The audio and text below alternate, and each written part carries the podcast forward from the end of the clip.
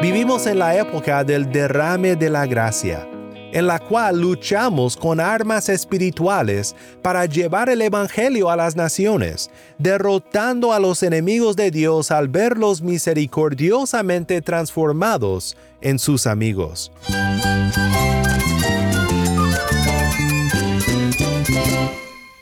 Cristo es todo para mí. Mi Salvador, mi amigo, mi guía. Cristo es mi verdad. Es nuestra guía, nuestro faro. Cristo es el Señor y Salvador. Nuestro protector, nuestro amparo, nuestra fortaleza. Es Jesús, el único que te lleva a Dios, el único camino, la verdad y la vida. No hay más ningún camino, es Jesús.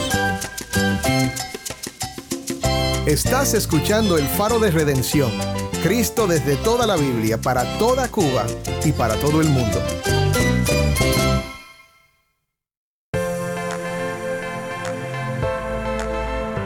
Hola, soy el pastor Dani Rojas, el director y locutor del Faro de Redención. Gracias por acompañarme hoy.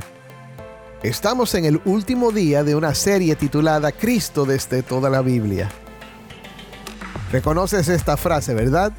Es parte de nuestro lema aquí en el Faro. Creemos que toda la Biblia cuenta la historia del plan de Dios para redimir a la humanidad por medio de Cristo y que toda predicación bíblica puede y debe estar centrada en Él. Incluso cuando se basa en la parte de la Biblia que se escribió antes de que Jesús naciera. Queremos compartir contigo algunas enseñanzas que reflejan este enfoque hemos estado transmitiendo algunos programas de nuestro archivo que te ayudan a ver a Cristo en algunas de las historias más conocidas del Antiguo Testamento. Hoy vamos a explorar un pasaje que puede resultar difícil de comprender y aplicar, especialmente si queremos entender cómo se conecta con el Evangelio de Cristo. Sin embargo, nos ofrece un poderoso recordatorio del juicio que aguarda a quienes no se arrepienten de su lealtad al enemigo de Dios y su pueblo. Si tienes una Biblia, busca Esther del 8 al 9 y quédate conmigo para ver a Cristo en su palabra.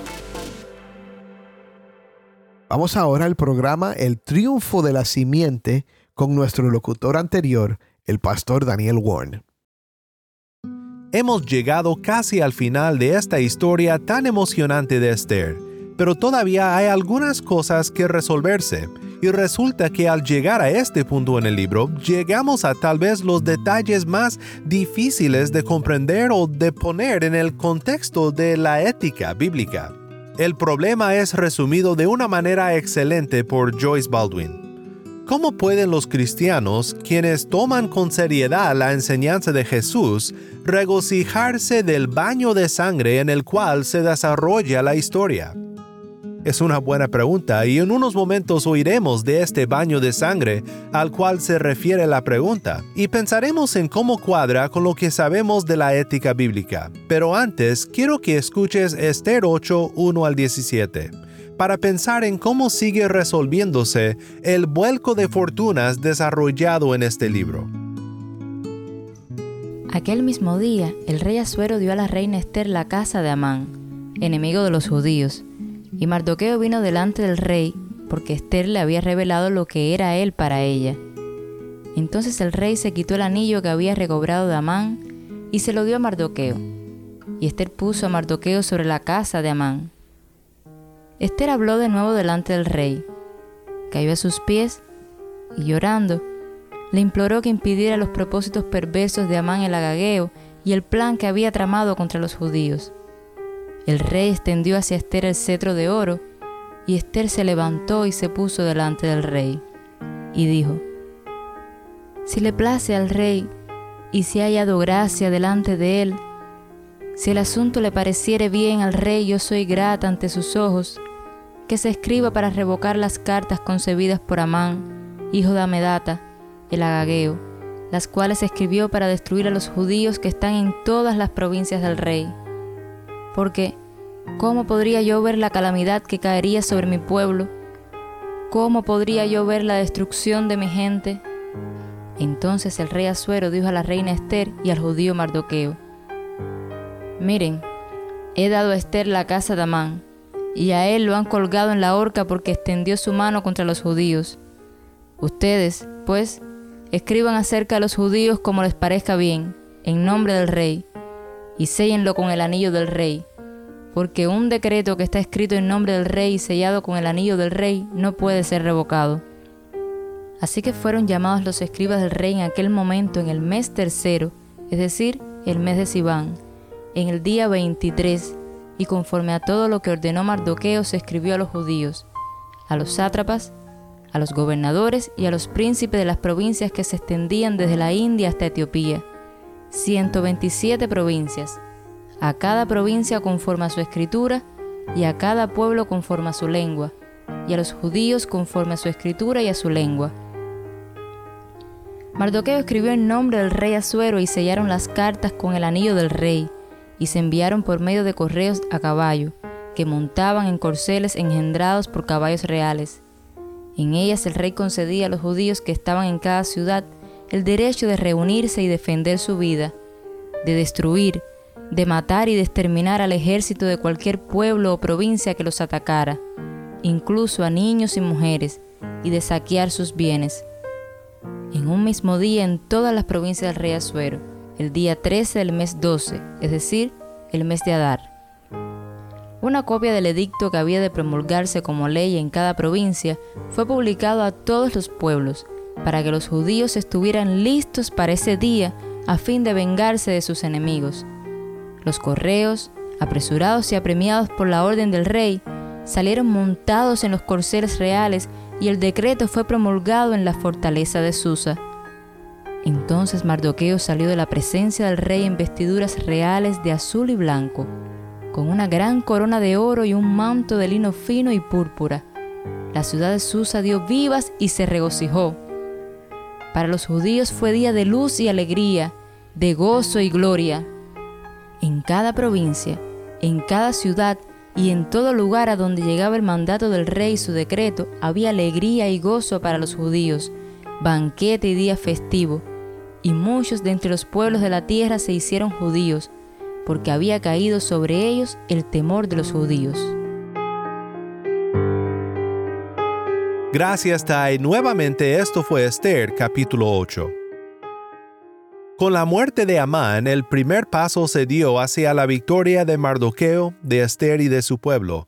Pero en lo que vemos aquí en el capítulo 8 y luego en el capítulo 9, sella el vuelco de destinos desarrollado en este libro.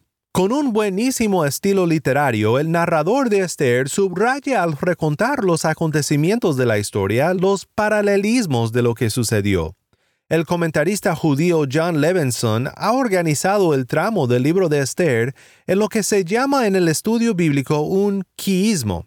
Un quiismo es una técnica literaria concéntrica, es decir, hay un punto medio hacia lo cual todo lo anterior lleva y de la cual todo lo que sigue se desarrolla de manera paralela a lo anterior. Así es como funciona en el libro de Esther. Empezando con el comienzo del libro, Siguiendo las observaciones de Levinson, tenemos lo siguiente.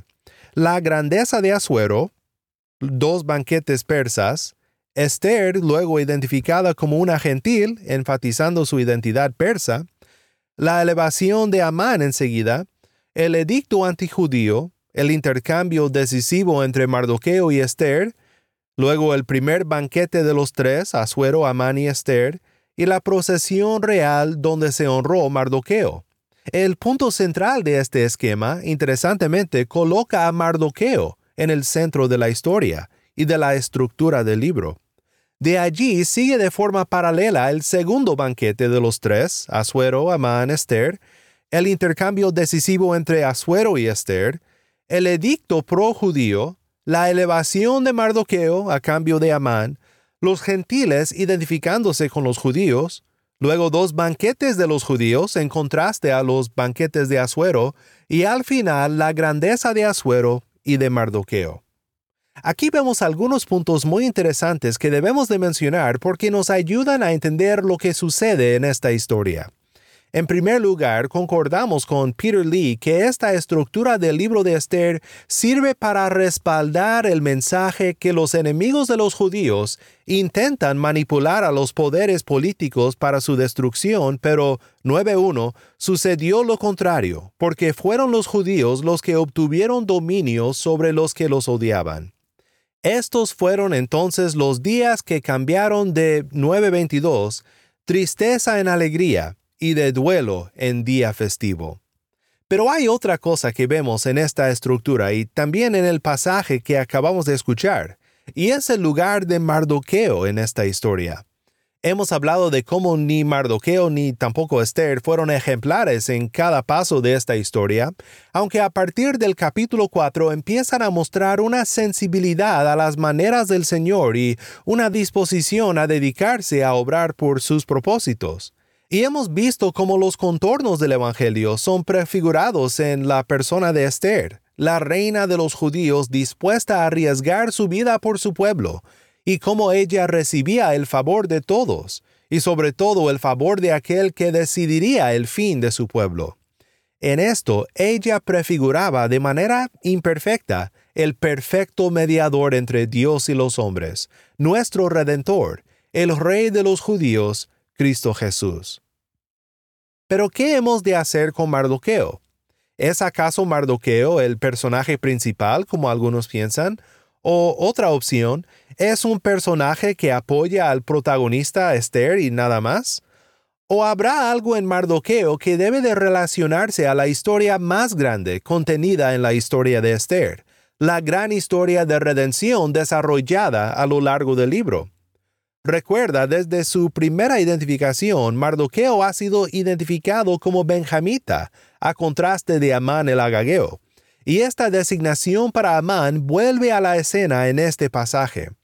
Recuerda que este contraste revela que lo que sucede entre Amán y Mardoqueo es el regreso a una batalla no resuelta entre Saulo y Agag en 1 Samuel 15. Pero más allá de eso, estos dos hombres representan la gran batalla entre la simiente de la serpiente y la simiente de la mujer. Así que cuando miramos a Mardoqueo debemos de mirar a la simiente de la mujer, y por eso creo que la exaltación de Mardoqueo y su victoria sobre Amán representa la exaltación de Cristo y el triunfo de la iglesia en él sobre sus enemigos. Podemos decir que Esther es un tipo de Cristo en su humillación, dispuesto a darlo todo y habiendo dado más que Esther, por rescatar a su pueblo. Pero por el otro lado, Mardoqueo es un tipo de Cristo en su exaltación, coronado de gloria y de honra, y llevando a juicio a todos aquellos que no doblan la rodilla al Dios verdadero. La casa de Amán y el poder de Amán derivado de Asuero y empleado en contra del pueblo de Dios ha fracasado y se ha dado a otro. El son de la séptima trompeta de Apocalipsis es una clave para ver los contornos del Evangelio y las sombras de Cristo en Mardoqueo. El séptimo ángel dice, tocó la trompeta, y hubo grandes voces en el cielo que decían, el reino del mundo ha venido a ser el reino de nuestro Señor y de su Cristo. Él reinará por los siglos de los siglos. Y los veinticuatro ancianos que estaban sentados delante de Dios en sus tronos se postraron sobre sus rostros y adoraron a Dios, diciendo, Te damos gracias, oh Señor Dios Todopoderoso, el que eres y el que eras, porque has tomado tu gran poder y has comenzado a reinar. Las naciones se enfurecieron y vino tu ira y llegó el tiempo de juzgar a los muertos y de dar la recompensa a tus siervos los profetas y los santos y a los que temen tu nombre, a los pequeños y a los grandes, y de destruir a los que destruyen la tierra. Pues esto nos lleva de regreso a la pregunta inicial. ¿Qué hacemos con el baño de sangre que efectúa el edicto de Mardoqueo? En el capítulo 9 vemos a la venganza de Dios venir sobre los enemigos de su pueblo por medio de su pueblo. Todo ejército, hombre, mujer, niño, es el tipo de exterminación total de la que leemos en la conquista de la tierra prometida. Para no entrar a mucho detalle sobre ello, podemos resumir lo que pasa de la siguiente manera. Este tipo de exterminio total, cuando lo vemos en el Antiguo Testamento, es un instante del juicio venidero adelantándose en la historia, como una advertencia del mayor juicio que aún está por venir. Así que al oír la siguiente escena de nuestra historia en Esther capítulo 9, quiero que recuerdes, aunque es difícil de oír, que esto no es nada a comparación del juicio venidero, el juicio en el cual Dios juzgará a todo el mundo por el pecado. Esto es importante para nosotros, para entender este capítulo. En el mes 12, es decir, el mes de Adar, el día 13 cuando estaban para ejecutarse el mandato y edicto del rey, el mismo día que los enemigos de los judíos esperaban obtener dominio sobre ellos, sucedió lo contrario, porque fueron los judíos los que obtuvieron dominio sobre los que los odiaban. Se reunieron los judíos en sus ciudades por todas las provincias del rey Asuero para echar mano a los que buscaban hacerles daño. Nadie podía oponérseles, porque el temor a ellos había caído sobre todos los pueblos, y a todos los príncipes de las provincias, los sátrapas, los gobernadores y los que manejaban los negocios del rey ayudaban a los judíos, porque el temor a Mardoqueo había caído sobre ellos. Mardoqueo era grande en la casa del rey, y su fama se había extendido por todas las provincias, porque Mardoqueo se engrandecía más y más. Los judíos hirieron a todos sus enemigos a filo de espada, con matanza y destrucción, e hicieron lo que quisieron con los que los odiaban. En la fortaleza de Susa los judíos mataron y destruyeron a 500 hombres, también a Parsandata, Dalfón, Aspata, Porata, Adalía, Aridata, Parmasta, Arisai, Aridai y Baisata, los diez hijos de Amán, hijo de Amedata, enemigo de los judíos, pero no echaron mano a sus bienes.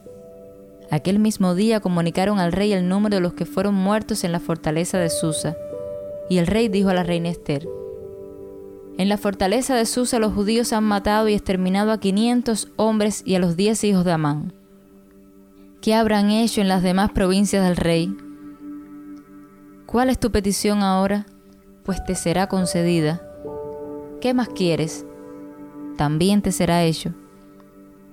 Entonces Esther dijo, Si le place al rey, que mañana también se conceda a los judíos que están en Susa hacer conforme al edicto de hoy, y que los diez hijos de Amán sean colgados en la horca. El rey ordenó que así se hiciera, y un edicto fue promulgado en Susa, y los diez hijos de Amán fueron colgados. Los judíos que se hallaban en Susa se reunieron también el día 14 del mes de Adar y mataron a 300 hombres en Susa, pero no echaron mano a sus bienes. Los demás judíos que se hallaban en las provincias del rey se reunieron para defender sus vidas y librarse de sus enemigos.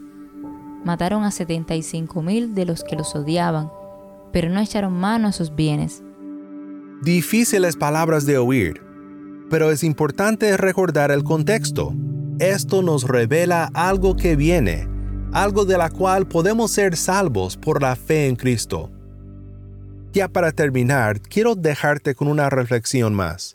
Es muy importante considerar lo que acabamos de leer en el contexto histórico en el cual nos encontramos desde este lado de la cruz.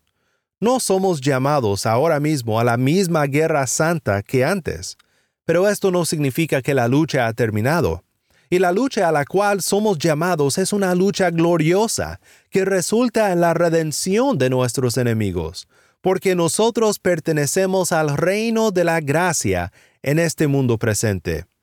Terminemos entonces con la siguiente observación de Ian Duguid. Es importante que veamos por qué no somos llamados a este tipo de guerra santa. No es porque la guerra santa era de algún modo malo en su contexto histórico original, ni porque era un procedimiento menos que cristiano e indigno para los seguidores de Cristo, ni siquiera es porque la guerra santa parece ser una idea primitiva o antigua, una práctica no civilizada, bárbara. No hemos abandonado a la guerra santa solo porque nos hemos vuelto personas modernas y hemos llegado a ser más civilizados. Más bien, hemos abandonado a la guerra santa en su forma del Antiguo Testamento, porque vivimos en una época diferente en la historia de la redención.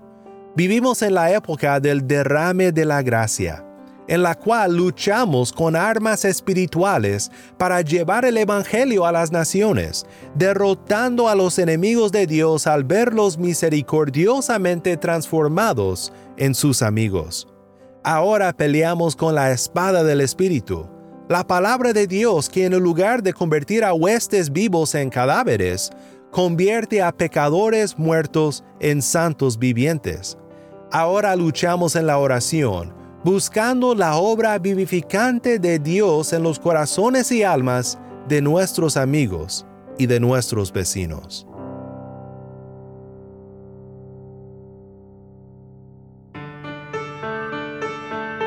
Soy el pastor Dani Rojas y este es el faro de redención.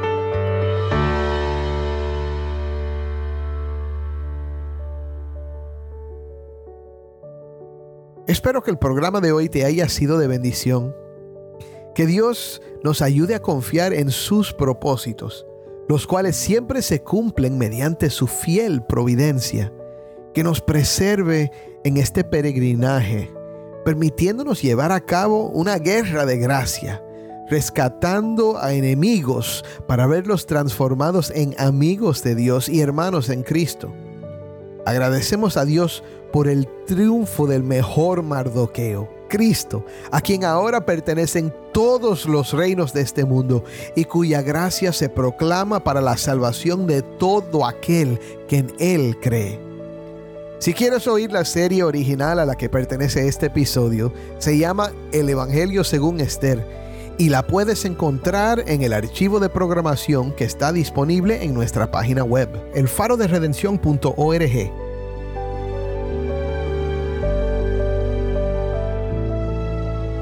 ¿Tienes una historia que contarnos sobre cómo el faro de redención está impactando tu vida? Mándanos un correo electrónico a ministerio y no olvides buscar el perfil del Faro de Redención en Facebook, Instagram y Twitter, donde encontrarás diariamente más recursos para animarte en tu fe.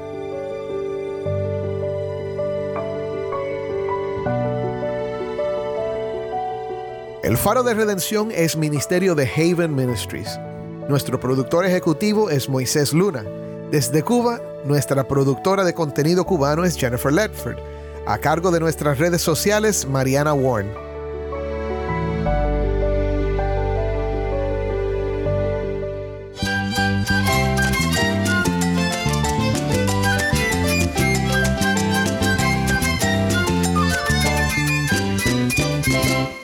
Soy el pastor Dani Rojas.